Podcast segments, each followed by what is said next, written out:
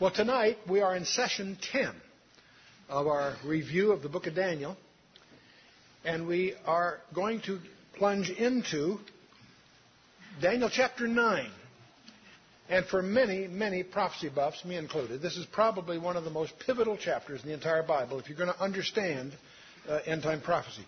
The last four verses of the chapter are the fabled 70 week prophecies. We'll go, th- go through all of that. And so we are in chapter 9 of the book of Daniel.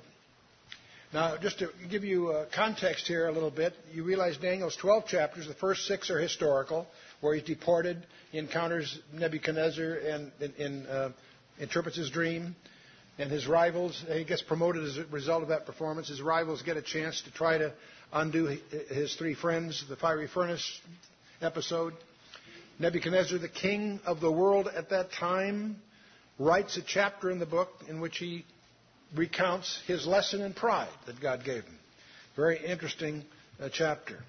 But then, of course, the fall of Babylon. We spent two sessions on that because Babylon is not only important historically from a biblical perspective point of view, but it's going to be one, I believe, one of the major prophetic milestones that's emerging on the horizon. So we spent two sessions on that. Then we get to the lion's den. Now we're in the Persian Empire period. And uh, you realize that the, the uh, chapters 2 through the end of 7 are not written in Hebrew, they're Aramaic because those chapters focus on the Gentile world.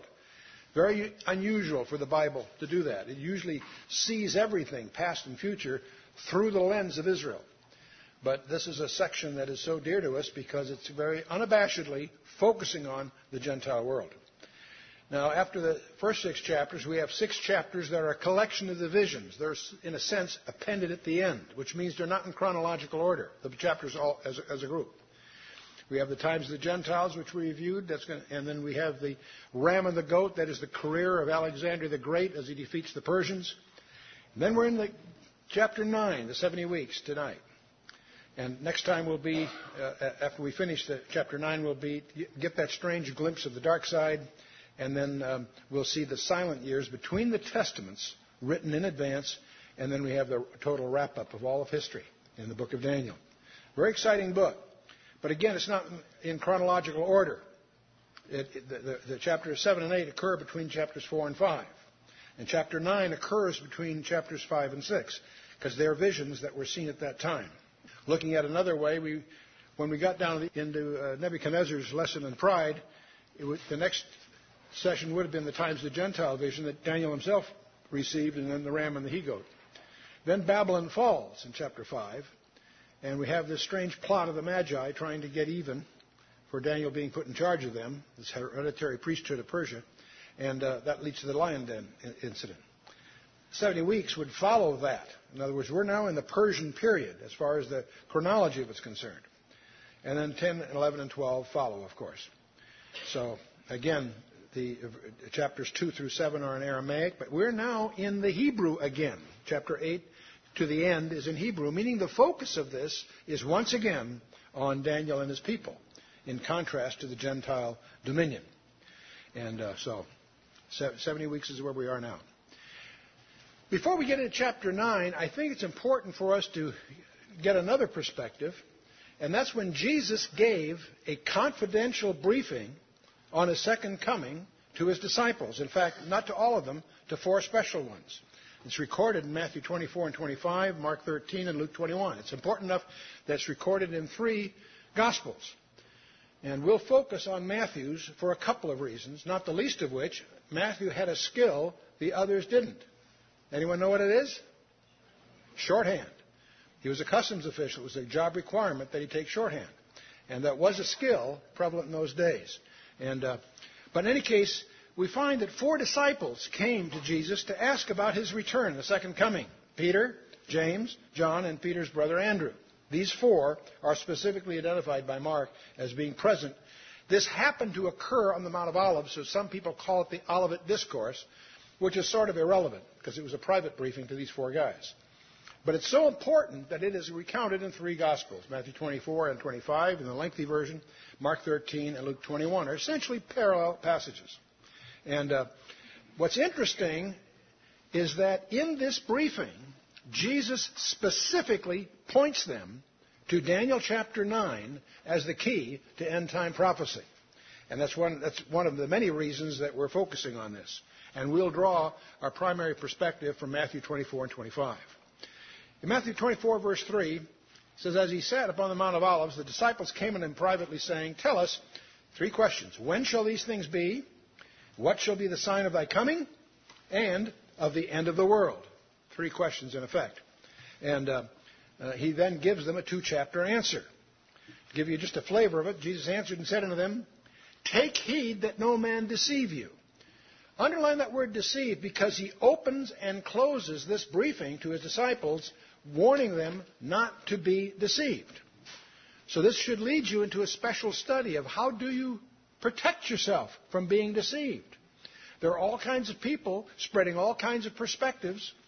Uh, how do you tell which one's correct? By diligence, of course, and comparing Scripture with Scripture. And your ultimate refuge is always the whole counsel of God. A perspective should be consistent with the total package. Take heed that no man deceive you, he says, for many shall come in my name, saying, I am Christ, and shall deceive many. And ye shall hear of wars and rumors of wars. See that ye be not troubled. For all these things must come to pass, but the end is not yet. For nation shall rise against nation, and kingdom against kingdom. And there shall be famines and pestilence and earthquakes in divers places. And all these are the beginning of sorrows. Many, many people view these issues as signs, except he really says these aren't signs. These are non signs. This and that will happen, but the end is not yet. He is going to focus on some signs, some trigger points, some, some uh, these things are, in other words, generalities that are going to be uh, uh, on the horizon, and they will be increasing in frequency and intensity. The word sorrows there is actually birth pangs. You girls know what it's talking about here. They start slowly and increase in frequency, and they also increase in intensity. And that's exactly the characteristic of these things here. But the end is not yet, Jesus says.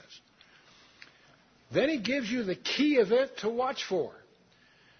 He's not talking to you and me, he's talking to Jewish disciples. He says, When ye therefore shall see the abomination of desolation, spoken of by Daniel the prophet, stand in the holy place, whoso readeth, let him understand. Then let them which be in Judea flee into the mountains, and he goes on. How many of you read that with me or heard those words just now? Can I see your hands? Any hands okay? Good. I played a dirty trick on you. Do you see what instruction you got? Whoso readeth, let him understand. See, this passage will turn out to be a little technical, but it's not intended for pastors or specialists. It's intended for you and me. Whosoever readeth, let him understand. Jesus has done you a gigantic favor in these few verses, in verse 15. First of all, he saved you hours of boring library research. Who wrote the book of Daniel? Daniel, how do you know? Jesus said so. You know, the defense rests. If you believe in Jesus Christ, you know who wrote the book of Daniel. If you don't believe in Jesus Christ, you got bigger problems than the authorship of the book of Daniel, okay? He also identifies him as a prophet. But he does something even more. He points you to the, the very passage that that's going to constitute the primary study of both tonight and the next session. And uh, we're going to discover later, we're going to take on what is this abomination of desolation. You see that phrase there? That's a technical phrase. We know it, a lot about it because it happened specifically once before in history, and we'll examine that. It's the erection of an idol an idol is always considered an abomination in the Bible, but the ultimate uh, abomination, the abomination that makes desolate, it's the extreme version of that, is erecting an idol, a pagan idol, in the Holy of Holies. And that happened back in 167 BC, and, and the results of what happened are celebrated. After three years, it led to a, a revolt, and after three years, they rededicated the temple from that uh, outrage and they celebrate that to this day in Hanukkah. And we'll talk more about that when we get there. But want, while I'm here, I didn't want to miss the point. Do you notice what Jesus says? When ye therefore shall what? See. See, the abomination of desolation occurs in the Holy of Holies. Who gets to go in the Holy of Holies? Anyone here been in one? Only the high, eh, under normal way, only the high priest, only once a year, and after great ceremonial preparation at Yom Kippur. So the Holy of Holies is inside the holy place, which is inside the temple. How can you, assuming you're somebody in Judea, see this going on? Going on? How do you see that? On CNN. And I'm not being facetious. In other words, this is a major political event that happens inside, in, in, the Holy of Holies, inside the holy place, inside the temple. That's how we know there'll be a temple standing for this to happen. And how will you, if you're in Judea, that then the, the, when you shall see this, then let them which be in Judea. It doesn't limit the people seeing it; it could be around the world. But when this happens, then let them which be in Judea flee into the mountains. Not New York or L.A. or wherever. Those who are in Judea. Why? You need to understand what's going on here. But this is a major trigger point. It's a prophecy. It will mean nothing to you until you go to that passage that Jesus is pointing them to in Daniel and understand the, the context of all of this, which is what we're out about. But when that happens, Jesus says, let them which be in Judea flee the mountains. And then he says, let him which is on the housetop not come down to take anything out of his house. If you've been in Israel, you know the houses that are on hillsides, they typically are, it's very hilly. It's the roof that is sort of the patio. It's the place they spend the cool of the evening on. Not the backyard, they're not that large, but it's on the roof. The roof is sort of like a, a fellowship place. You go downstairs to get to the bedrooms and all the rest of it, see?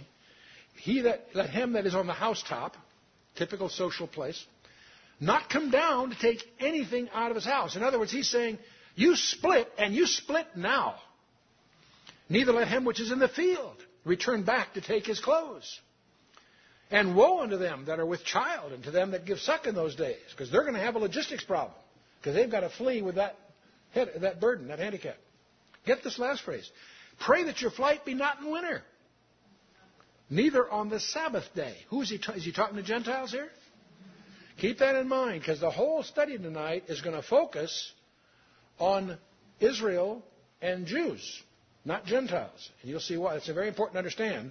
He is directing this to his disciples, which are Jewish, but it's obviously yet future, and yet he's still his focus here is most people don't fully recognize the Jewishness of Matthew 24. Because he goes on to say later, he says, For then shall be great tribulation such as was not since the beginning of the world to this time, no, nor ever shall be. He is quoting from Daniel 12. We'll look at that shortly. But Jesus himself labels not seven years, the last half of that seven year period, as the Great Tribulation. He labels it right here, drawing from Daniel 12. And we'll get into that shortly. But then he makes another statement. He says, And except those days should be shortened, there should no flesh be saved. But for the elect's sake, those days shall be shortened. That's a technology statement again. We've already had an allusion here to worldwide television. We also have here an allusion to advanced weapons. If, I, if you read verse 22 when we, during the Civil War, it wouldn't mean much to you. You can't imagine the world wiping itself out with muskets and bayonets. But today, the nuclear cloud hangs over every geopolitical decision on the planet Earth. Except those days should be shortened, there should no flesh be saved. But for the elect's sake, those days shall be shortened. That's a technology statement, history and left.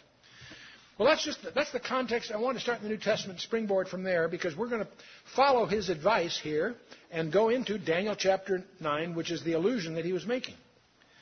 And uh, now, a couple of things that another fact that most of you are familiar with, but I want to emphasize it because it's going to be of profound significance to you when you get to verse 25 of Daniel 9. The original Hebrew text is typically called the Vorlage. It was the Old Testament. We're talking about Old Testament here. The Tanakh, as the Jews would call it. That was really assembled, we understand, in the days of Ezra and Nehemiah. You know, uh, four or five centuries, several centuries before the Gospel period. When you get to the third century before Christ, if you were a Jew, you probably did not know much Hebrew. You spoke Greek. Greek was the enforced language under Alexander the Great and following. Latin became the official language of the, of the Roman Empire, but even in the Roman Empire, took a while to. It was, the, it was the official language. Everybody spoke Greek. Greek was the language. If you were Jewish, that was frustrating. You used Hebrew the way a Catholic uses Latin. You might know some Hebrew for ceremonial reasons, certain prayers and things, but it wasn't necessarily a comfortable language to you. And for that reason, the Jewish community aspired to having their scriptures translated into Greek, the common and, very precise language of the day. So under, under Ptolemy Philadelphus II, starting about 285 BC and finishing at 270 BC, he commissioned 70 top scholars. Some say 72. Uh, some say there were uh, uh, six from each of the 12 tribes. There's all kinds of legends about this, but the, the word 70, the word Septuagint, is just a fancy word for 70. Their work product, that 15 year work product, is known as the Septuagint translation. The point I want you to keep in mind is that was in black and white three centuries before Christ's ministry. It, the, the Greek version, the Septuagint version of the Old Testament, was the Christian's Bible during the New Testament period. Most of your New Testament quotes from the Old are from the Septuagint, the Greek, not the Hebrew. So I just want to, the point, what I'm, the reason I want to emphasize this, setting aside who wrote Daniel and under what circumstances, for our purposes tonight, it doesn't matter. It was in black and white 300 years before Christ makes references here. You need to understand that before some surprising discoveries here. And understand the Septuagint. You need to understand the importance of the Septuagint uh, translation. The Masoretic text, the Hebrew text that we have in the Old Testament, was actually derived from well it, it, from the Council of Yamnia in uh, 90 AD, but most of it, as we have it today, is really about 9th century. So it came much later than Septuagint, and that's when you have a Hebrew quote in the Old Testament. It's usually from the Masoretic text. But the Septuagint is the most useful for our purposes because it predates the, the, the New Testament period by three centuries. Now, in Daniel 9, it's also known as the interrupted prayer.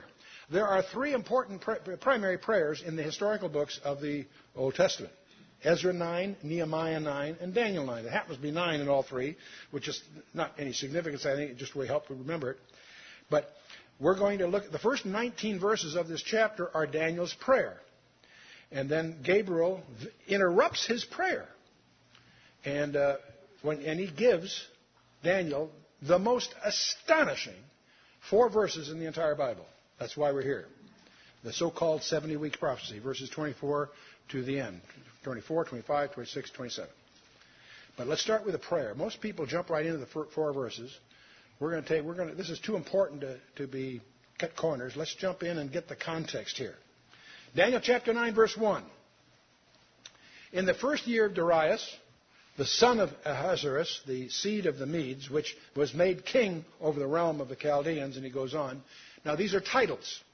Some people believe that Darius was the uncle of Cyrus, but that's conjecture by some of the scholars. He was made, it says, uh, um, he was made king, implies a passive recipient in some kind, so that leads to other scholastic speculations. But uh, the important part of this is setting aside the, the successions in the Persian Empire, is verse 2. In the first year of his reign, I, Daniel, understood by books the number of the years where, whereof the word of the Lord came to Jeremiah the prophet, that he would accomplish 70 years in the desolations of Jerusalem. So Daniel, this whole thing starts because Daniel was reading his Bible. And he was reading in the, specifically in the book of Jeremiah. Now, the first thing that will leap out at you if you're a student of the Bible is that Daniel took Jeremiah literally. When Jeremiah talks about 70 years captivity, it wasn't allegorical, it wasn't about, approximate. Daniel assumes it's precise. In fact, he knows it's about over, and we'll t- he does something very interesting. You know, if somebody told you, if you read in the Bible and you somehow discovered that the Lord is coming back to the earth three weeks from now, what would you do? Put your feet on the desk and say, Good, sooner the better. That's not what Daniel would do. What would Daniel do? Pray. Pray. Right on. You got it. He's an example to us all. But he knew 70 years was prophesied in Jeremiah, and he knew apparently about 67 had gone by. So he knew the 70 were about up, so he's getting excited here. But I want you to notice carefully what he did. Now let's, read, let's first of all read Jeremiah. It occurs in two places. Jeremiah 25, verse 11 and 12 reads as follows And this whole land shall be a desolation and an astonishment, and these nations shall serve the king of Babylon 70 years. And it shall come to pass when 70 years are accomplished that I will punish the king of Babylon and that nation, saith the Lord, for their iniquity and the land of the Chaldeans, and I will make it perpetual desolations. So that's a commitment that, he, that God gives in, Daniel, in uh, Jeremiah 25. In Jeremiah, Jeremiah 29, this is also a reference here. For thus saith the Lord, that after 70 years be accomplished at Babylon, I will visit you and perform my good word toward you in causing you to return to this place. This was written in Jerusalem. So there, twice in the book of Jeremiah, we have this promise that Daniel could cling to, that the captivity was about over. So what does Daniel do? Let's take a lesson here. He says, I set my face unto the Lord God to seek by prayer and supplications with fasting and sackcloth and ashes. So there's a couple of questions here. Um, are we supposed to pray for the second coming of Christ? It's inevitable, isn't it? We know the second, the second coming is going to happen sometime, right? But what does the Lord put in the Lord's Prayer, as we call it? Thy kingdom come. You see, prayer, it's not like as if God needed our prayer to do it. It's God's way of enlisting us in what He is doing.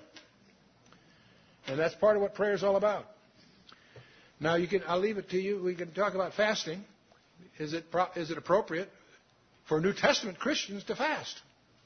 Well, that's an Old Testament allusion. Really? Look in Matthew 9. Acts 13, 14, 1 Corinthians 7, 2 Corinthians 6, and 2 Corinthians 11. And you'll find allusions uh, to New Testament Christians fasting. So, and don't do that casually. You should do that knowledgeably, having done some homework in that area, but it is an appropriate procedure for believers today. Anyway, Daniel set my face, he said, I set my face on the Lord God to seek by prayer and supplications with fasting and sackcloth and ashes. He's serious about this.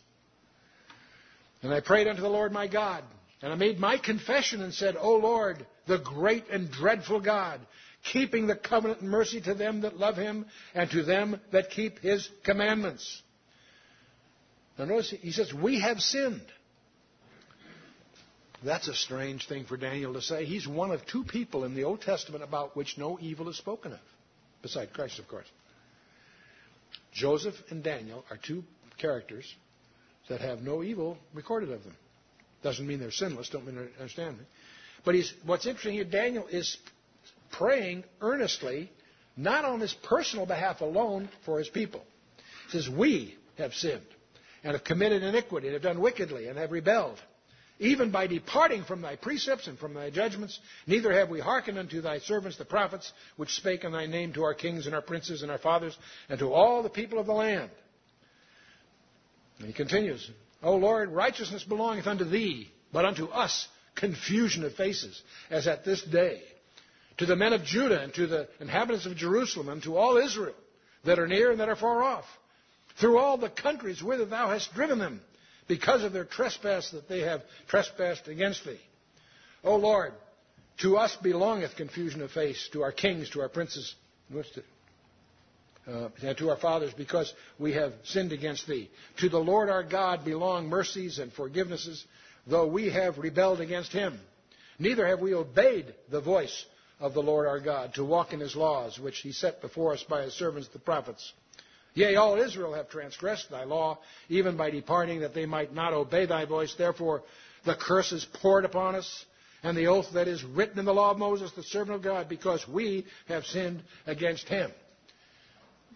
He's saying their national destiny is determined by their behavior. Were there some saved among them? Of course. But that doesn't alter their national uh, destiny, which is a function of their national behavior.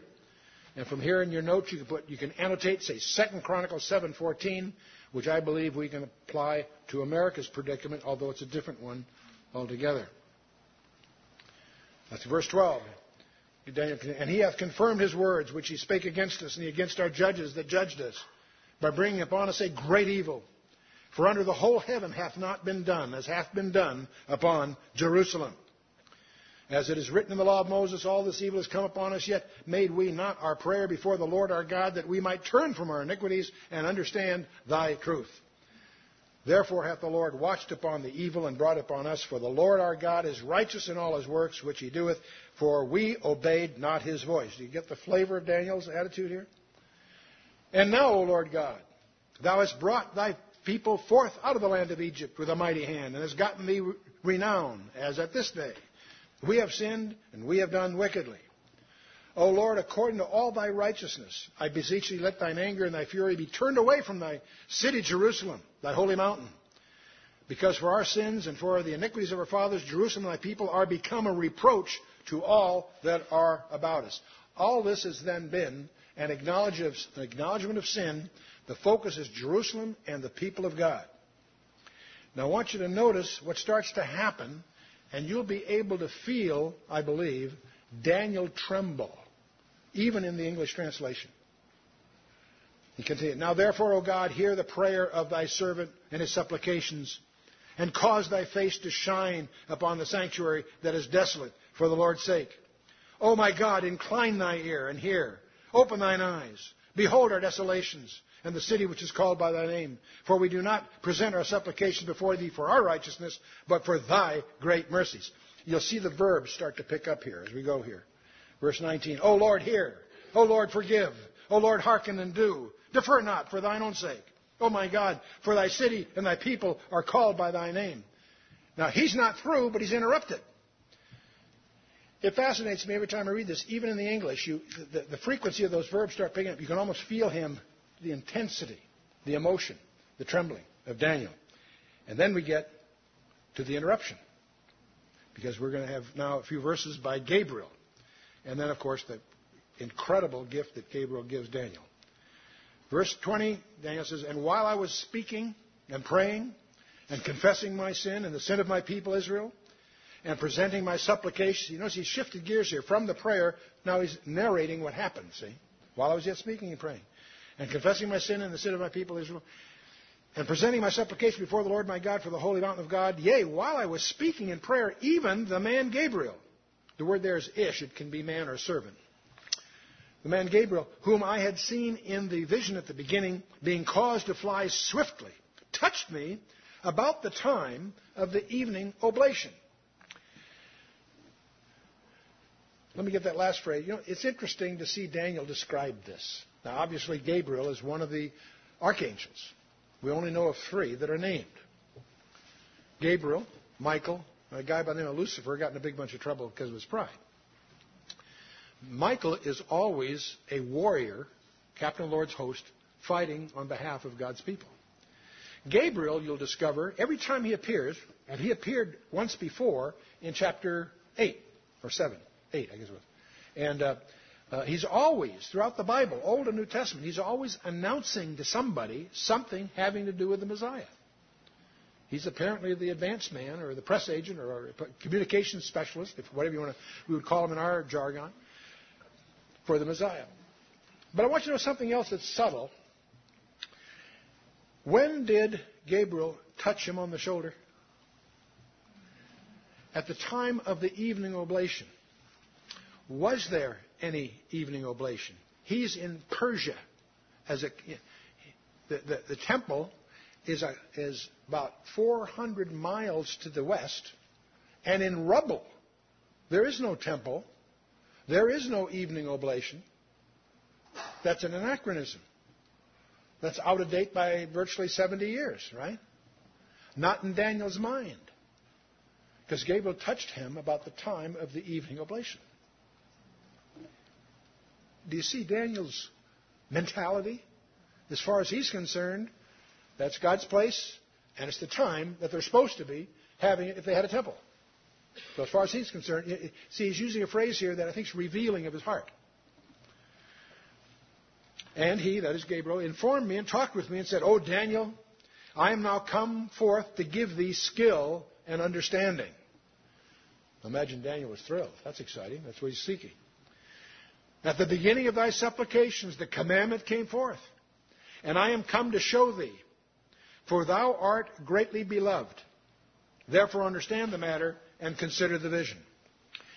So we're going to get in the vision. But I want to, I want to, as we go here, I want to sensitize you to stylistic issues of the Bible as a package. You may recall um, God spoke in Genesis 18 about Abraham. Is not Abraham my friend? Should I not show him what I'm about to do? Jesus with the disciples. Previously you were my servants, now I call you my friends in the upper room. John 14, 15, 16, 17, right there. What was the, the merit badge of being a friend worth? God would reveal what he's going to do. In other words, the concept, because Abraham's my friend, he let him in what was coming, what was going to happen in Genesis 19 and following. To the disciples, Jesus, because you are now my friends, he tells them about a second coming and so forth, right? Take that, move the decimal point one over. Abraham is known as the friend of God in the Old Testament. Who is the beloved in the Old Testament? Daniel. The Old Testament. Daniel. Who is the beloved in the New Testament? Well, yes, but who's the beloved? John. Right on. How interesting. Daniel, because he's the beloved one, is the one that's treated to the apocalyptic insights. John, in the New Testament, is the beloved one, and he is granted the privilege of the apocalyptic insight the book of Revelation. Now, what I'm, what I'm trying to get across, these concepts, there's a consistency between the Old and the New Testament in, of relationship. If you're my friend, I'll let you into what's coming. If you're really beloved, boy, you've really got the inside track. You follow what I'm saying? Kind of interesting. I think, I think, that's, I think that's real. But anyway, so we're now at verse 23. The next four verses are the real focus of our study. And we're going to take two of the four on this session. So we're going to now look at the 70 weeks. Those are verses 24 through 27 of Daniel 9. The, the Daniel verse 24 will give you the scope of the whole package. It's an introduction. We'll take it in a minute. It will be followed by verse 25, which is going to deal with 69 of the 70 weeks. And that passage, verse 25, I, am going to submit to you when you get into it, will be the most startling passage you'll find in the Bible from a prophetic point of view. You're going to discover verse 27 deals with the missing, the last one, the 70th week. One of the most important insights for you to satisfy yourself about is that verse 26, which occurs between 25 and 27, deals with events that are after the 69th week and before the 70th week. You and I would naturally presume that all 70 weeks are contiguous except for the fact here's an insertion that tells us there's something after the 69th before the 70th. So there's an interval. We know that interval had to be, well, you'll discover it had to be at least 38 years. It's actually gone 2,000. We'll talk about that. But that interval is important for you to understand the structure of this passage. Let's jump in. The scope. Verse 24. 70 Shabuim. Seven. 77s are determined upon thy people in the holy city this is Jewish. 77s are determined upon Daniel, upon thy people. Who's Daniel's people? Specifically the Jews. And upon the holy city, the city of Jerusalem. Though in those 77s will, will result in the consummation of six things. To finish the transgression. To make an end of sins. Now I'm not going to take the time here to split the hairs have the, has the transgression been finished? Are sins completed? Not so you'd notice, right? Pick up any daily paper. To make reconciliation for iniquity and to bring in everlasting righteousness. You might argue that reconciliation for iniquity has been accomplished on the cross. But what about the rest of this? And finish transgression, make an end of sins, bring in everlasting righteousness? I don't think so. How, how, how much we yearn for that to seal up or complete, conclude vision and prophecy. And one last thing, to anoint the most holy place. Your Bible may say the most holy, but it is a, a Kadesh Kadeshim, it's the Holy of Holies. to anoint the Holy of Holies. Apparently, it's going to ultimately need some very special anointing. Now, the main point to draw from this is the scope of this prophecy is incredibly conclusive on the one hand, and yet incomplete in terms of fulfillment on the other. Because when this happens, sin is over, there's an end of sins, etc., etc. You with me? On the other hand, it isn't complete yet. So the 70th week has not been finished yet, whatever else is true. You with me so far? Okay. Now, if I, how long is a week? See, you and I are only familiar with weeks of days. And we do that because of the, of the ordination of the, of the seventh, the week of the seventh day and so forth in, in uh, Genesis 2. And even more importantly, people say, what about the Sabbath? The Sabbath was written by the finger of God in stone in Exodus 20, verse 11. So the Sabbath is the Sabbath. There's also a week of weeks. That may surprise you. There's a feast of weeks in Leviticus 23, verse 15 and 16. There's also a week of months from Nisan to Tishri, or from Tishri to Nisan. Either way, it's a, it's a, it's a, it's a week of months, if you will. And uh, uh, uh, ordained in uh, Exodus 12, verse 2, and Leviticus 23, verse 24. And of course, the dominant factor is years. There were sabbatical years for the land, and this is emphasized in Leviticus 25, virtually the whole chapter, Leviticus 26, Deuteronomy 15. In fact, when you look at 2 Chronicles 36, you'll discover the reason they were in captivity for 70 years is because God said, You owe me 70. For 490 years, they failed to keep Leviticus 25. They didn't honor the idea of a year off for the land. Six years you plow it, and the seventh you let it rest. And they didn't do that for 490 years. God says, You owe me 70. And that is literally in 2 Chronicles 36 at the end of that chapter. God explains why the Babylonian captivity was 70 years. So so if I told you that I've got to leave this ministry, but I won't be back for a decade, when would you expect me? Ten years from now. But I didn't say years, did I? I said decades. So you take for granted my figure of speech there is in years, not days. Well, likewise, in what we have here, the Shibuim is a week, yes, but of years, not days. To you and I, that sounds strange, but not if you're Jewish, because they have, they're used to, first of all, especially the, the Sabbath for the land and so forth. So let's take a look at verse 25. Gabriel's talking to Daniel. He says, Know therefore and understand. So this is not a cryptic hidden thing. This is something Daniel is expected to understand. Know therefore and understand that from the going forth of the commandment to restore and to build Jerusalem unto the Mashiach Nagid, the Messiah the King, Messiah the ruler, shall be seven weeks and threescore and two weeks. The street shall be built again, and the wall, even in troubled times. I want you to notice the 69 weeks are 7 plus 62. Scholars aren't quite sure why it was presented that way.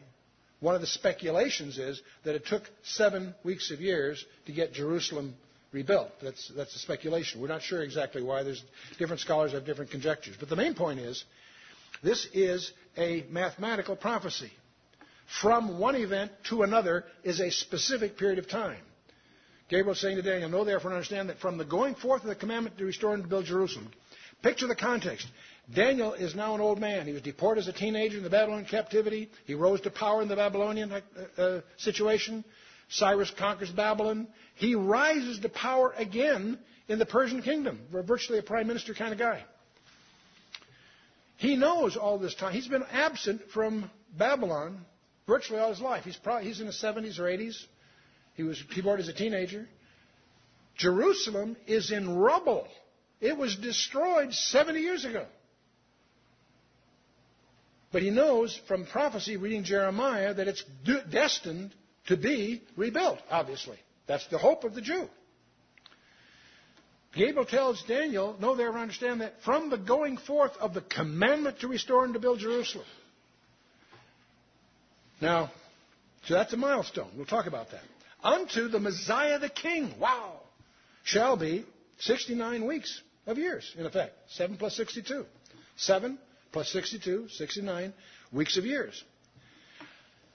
Then the Holy Spirit adds a footnote here. The street shall be built again, and the wall in troubled times. That's there for the Holy Spirit always anticipates every conceivable misunderstanding that might arise. Do you know that you cannot encounter a false cult or a false belief on the, any of the landscape that isn't anticipated specifically in the Scripture? It's really amazing. But anyway, he's got this remark here. We'll come to that. So, what this is saying, in effect, is it's a trigger and a target. The terminus ad quo, a scholar would say, that the, the, the beginning point, is a commandment to restore Jerusalem, right? The terminus ad quem, the, the, the trigger, the, the final conclusion. The trigger is the front end, the back end is the Messiah the King. Between those two events is 69 weeks of years. 69 times 7, which is about 483 years. You with me so far? Okay. And many, your footnotes in many Bibles will highlight saying, gee, that's about right. Hmm. I don't believe God uses approximate in his vocabulary. Okay. If he's there, if you peel it far enough, you'll discover he's incredibly precise. Now, let's talk about the decrees of Jerusalem. Your Bible, if you have a study Bible, it probably has a footnote saying there are three different decrees that you could use. Wrong. There are actually four. But uh, there, Cyrus did one in 537. It's recorded in Ezra chapter 1, verses 2 through 4. Darius did one in, that's recorded in Ezra 6 and Ezra 8. And Artaxerxes uh, did two of them, one in 458 BC, that's recorded in Ezra 7. Now you need a, I should explain, by the way, the book of Ezra versus the book of Nehemiah. Book of Ezra is the chronicle of Cyrus's freedom to go home and build their temple. And they struggle and they struggle and they struggle to build their temple. And that's what Ezra's all about. They don't get very far because they can't protect themselves. That's what sets the stage for Nehemiah. Because Nehemiah is the cupbearer to the big kahuna in his day, Artaxerxes. He issues a decree in 458 that's useful. It's in Ezra 7. But the one that we're interested in is the fourth one, Artaxerxes, in 445 BC. It's recorded in Nehemiah chapter 2, three different places. Why is that different? because it's the only one of the four that deals with the city of Jerusalem. The other three are dealing with the temple. Right? Remember what the thing said? The street shall be built again and the wall. The word actually for wall is trench or moat. Okay? See, the, the word rachab is street and the word karutz is wall or moat in, in, uh, in, the, in verse uh, 25, uh, 25. So clearly, of these decrees, it's the city, not the temple, that's the focus of Gabriel's trigger point. Therefore, the first three decrees are not the ones that should concern us because they deal with the temple. The whole point of Nehemiah's, the book of Nehemiah, is that Nehemiah, because of the relationship with the king, he was the cupbearer. That also means he was the taster. He was the one trusted by the king. But he, as a favor to him, he gave Nehemiah the authority to rebuild the city, put a wall around, have their own government. That was what was missing to rebuild the city. The nation went into slavery at Babylon, was freed under Cyrus. They went home. The nation is no longer under servitude. But they can't build their city. They don't have the authority. Nehemiah gets the authority. And that's what Gabriel is talking to Daniel. When the decree, from the decree to rebuild, uh, restore Jerusalem unto the Mashiach Nagi. Okay. Well, it turns out that decree is documented. On our calendar, it was given by the, the decree of Artaxerxes Longimanus. It was given on March 14th of 445 BC.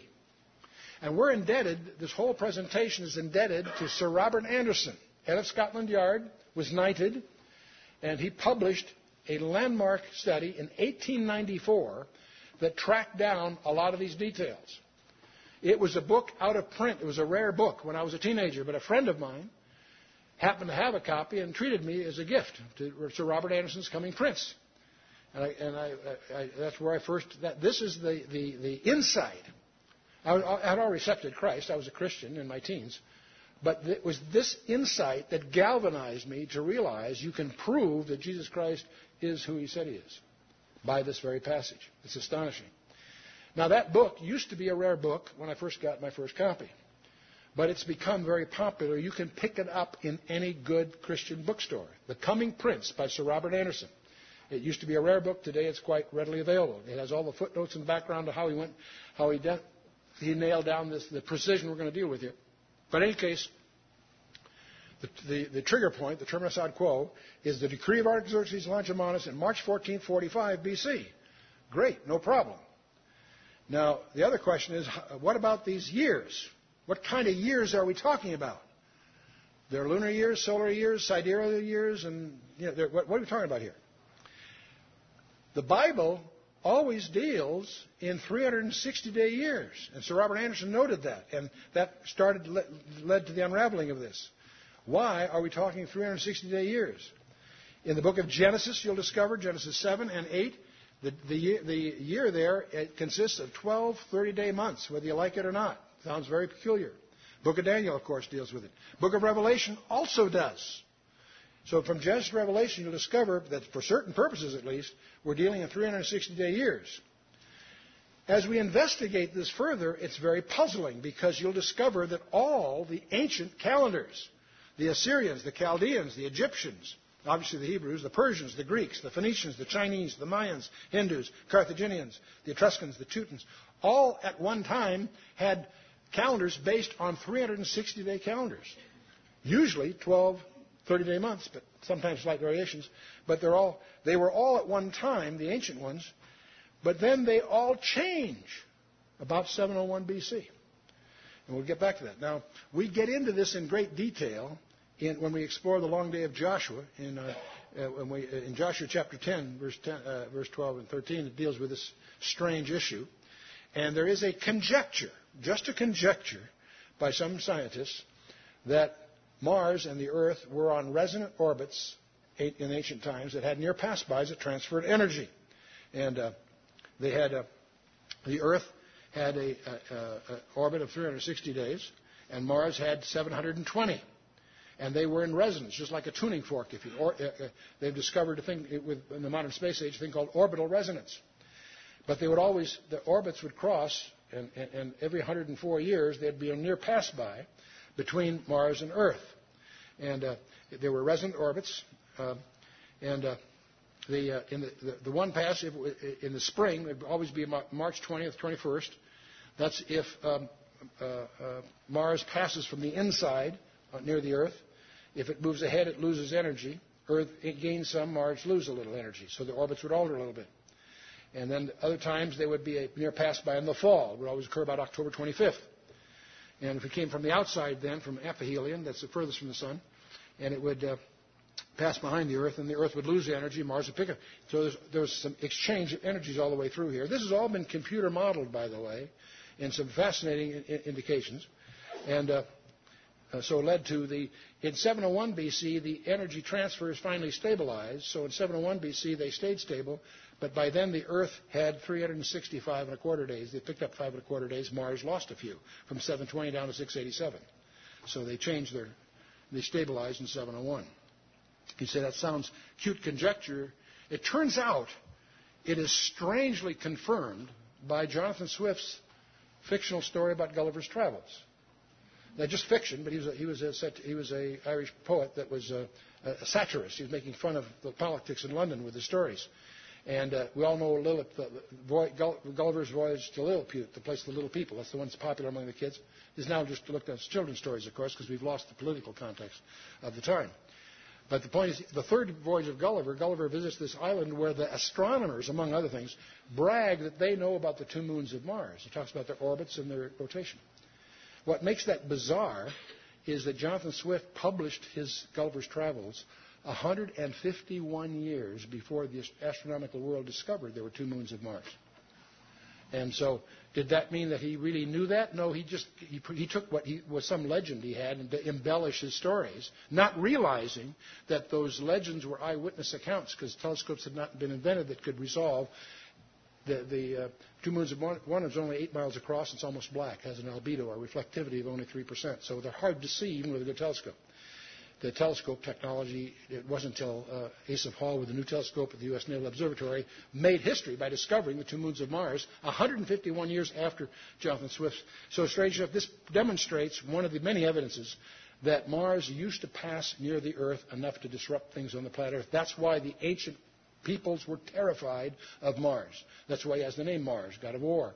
That's why he has martial arts. There's a whole, they were terrified. There's a whole thing uh, uh we'll spare. Anyway, the point is, we have evidence that the 360 days. Now, in 71 BC, the Romans added five and a quarter days. Hezekiah added a month to the Jewish calendar on a cycle of seven different times in a 19 year cycle. And the rabbis speculate why did Hezekiah pick that particular way of accommodating the adjustments? And um, they don't explain what's even more interesting why did he have to change it at all? Why you know, that, that's a bigger question. Well, because there were, there were cosmological changes apparently. But in any case, we're still using 360 days here, which means that if you take 69 weeks of 368 years, what Gabriel is telling Daniel, in effect, is that from the commandment to restore Jerusalem unto the Messiah the King shall be 173,880 days. Well, we know the decree of Artaxerxes Longimanus, um, uh, uh, Longimanus was the commandment to restore and build Jerusalem.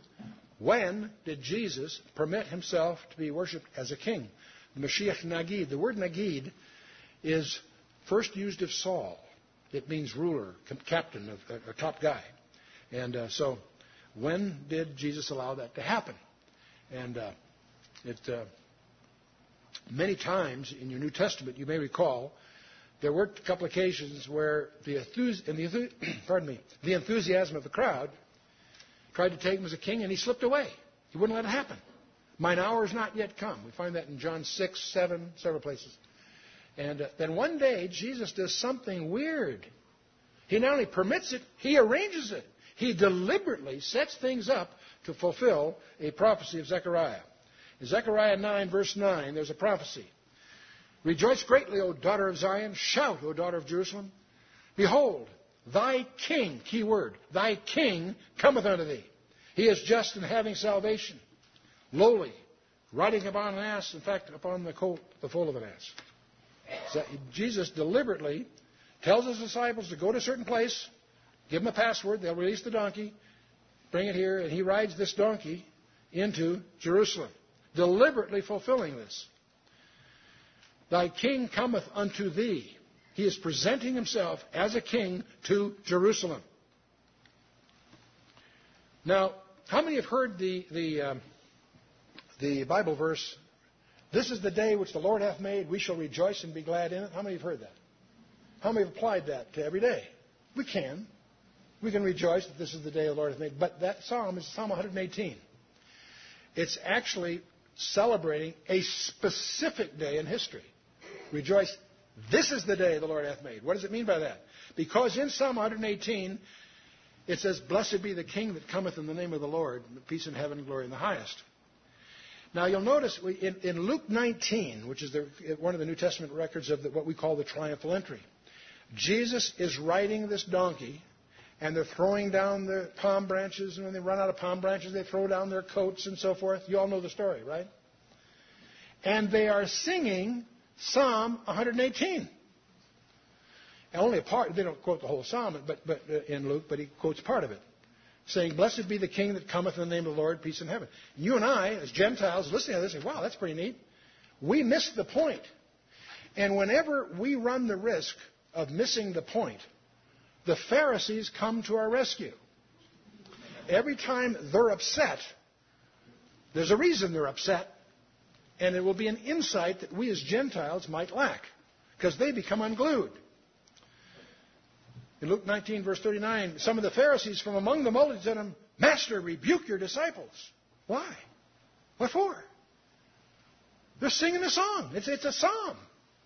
Yes, but see, the Pharisees understand that singing that psalm under these circumstances were declaring him the Messiah.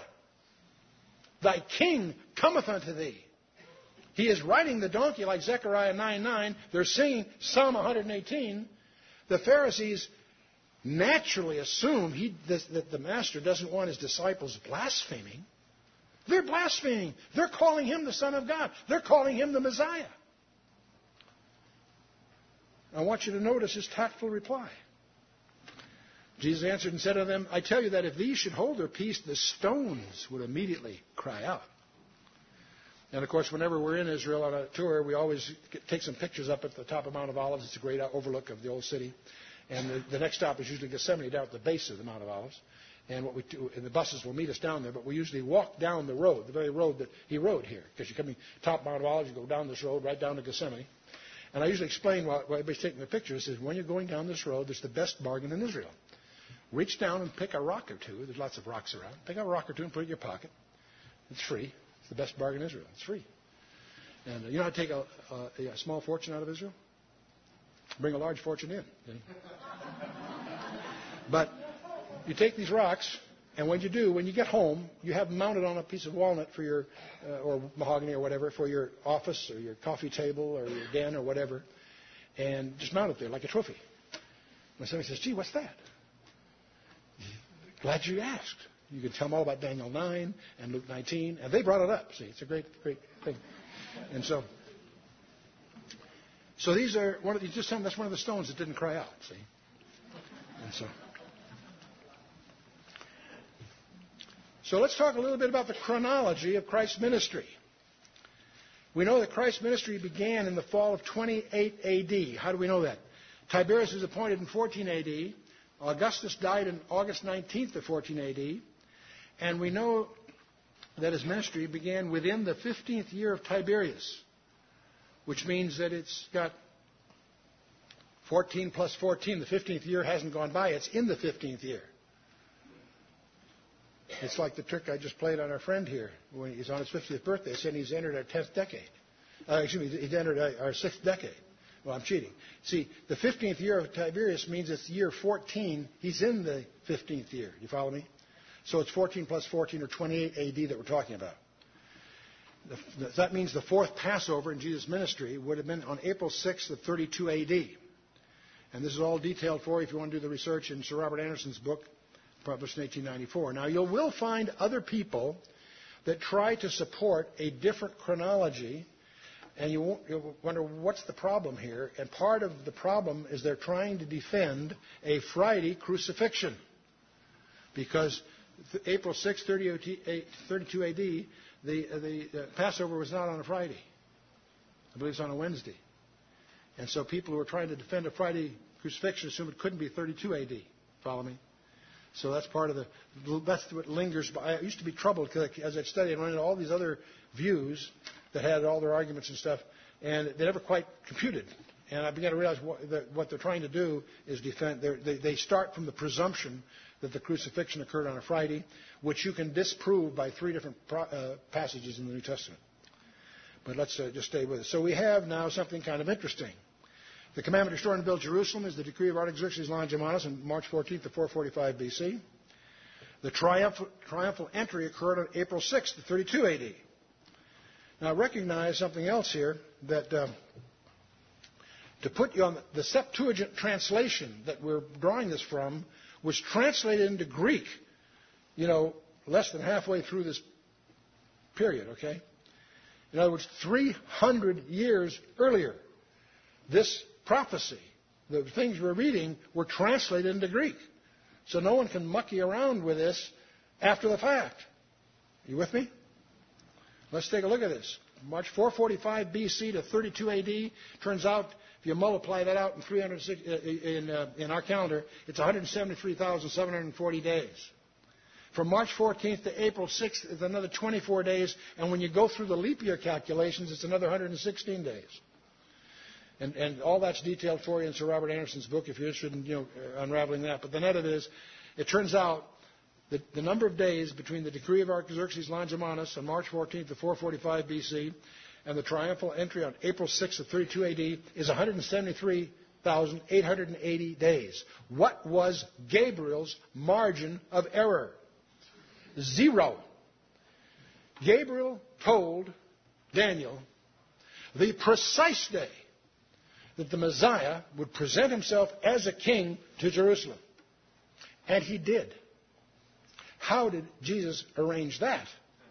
To have that in the book of Daniel, etc. We're not through. As you look at Luke 19, as he came near, he started Bethany, rode the donkey up over the Mount of Olives, coming down the Kidron Valley, heading into the old city. When he was come near, he beheld the city, and what did he do? He wept over it. This is a triumphal entry. This is the big day. But he wept over it, saying, If thou hadst known, even thou, get this, at least in this thy day, the things which belong to thy peace. But now they are hidden from your eyes. He said, You had your chance. He expected them to understand that he was the Messiah on schedule, as Gabriel had predicted. If thou, at least in this thy day, if you had known the things which belong to thy peace. But now they are hid from their eyes. He, he, he announces judicial blindness here. Israel is blinded. Forever, no. Paul tells us in Romans 11:25, Israel is blinded until the fullness of the Gentiles come in, the completion of the church. This thy day, but now they are hidden from thine eyes. Sobering passage. Gets worse.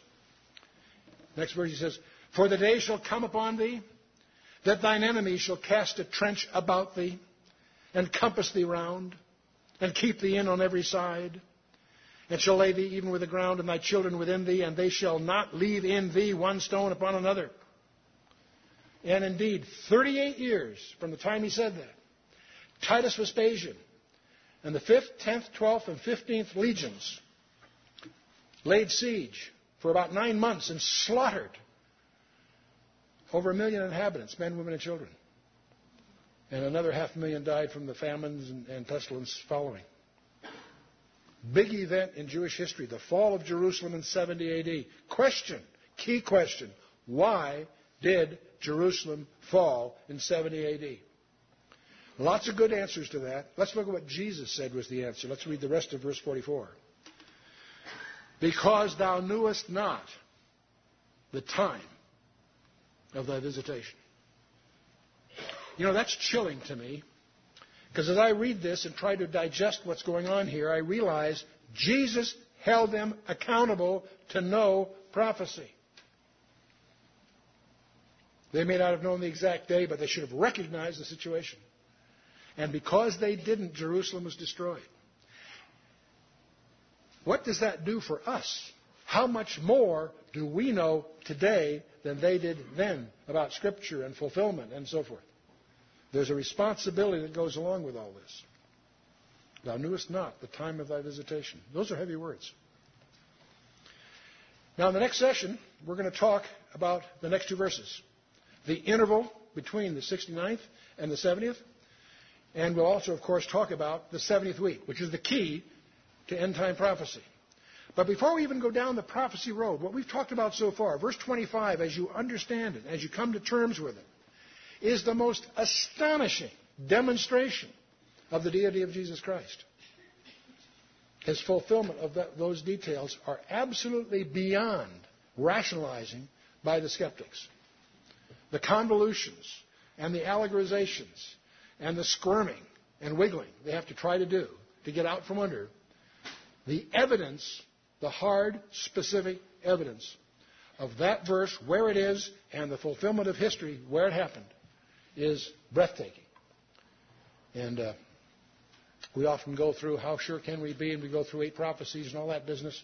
This one prophecy eclipses all the rest put together in terms of the unlikelihood that this was accidental or coincidence or happenstance. No, it is God's precision is awesome. And one of the things you need to, there's lessons here too, not just about prophecy, but about God's uh, hermeneutics. To understand God means what he says and says what he means. He's precise. He has a precision that's astonishing. Sometimes that precision hides behind the original Hebrew in subtleties that we, we may lose in our English translation. But God in the original is uh, uh every, every place name, every number, every detail is there by skillful design. Careful design, caring design on our behalf. By the next session, we'll talk a look now, okay, given all that, where are we in this prophecy and where are we headed? And that is astonishingly clearly laid out. Let's stand for a closing word of prayer.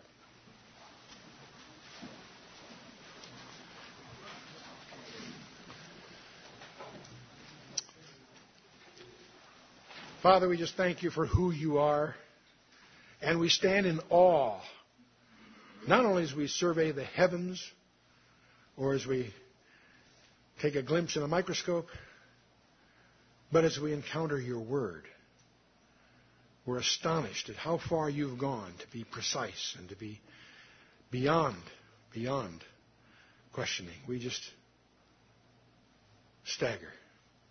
And yet, Father, we ask you through your Holy Spirit to guide us, lead us, illuminate your word that we might glean from it that which you would have us take into our own lives.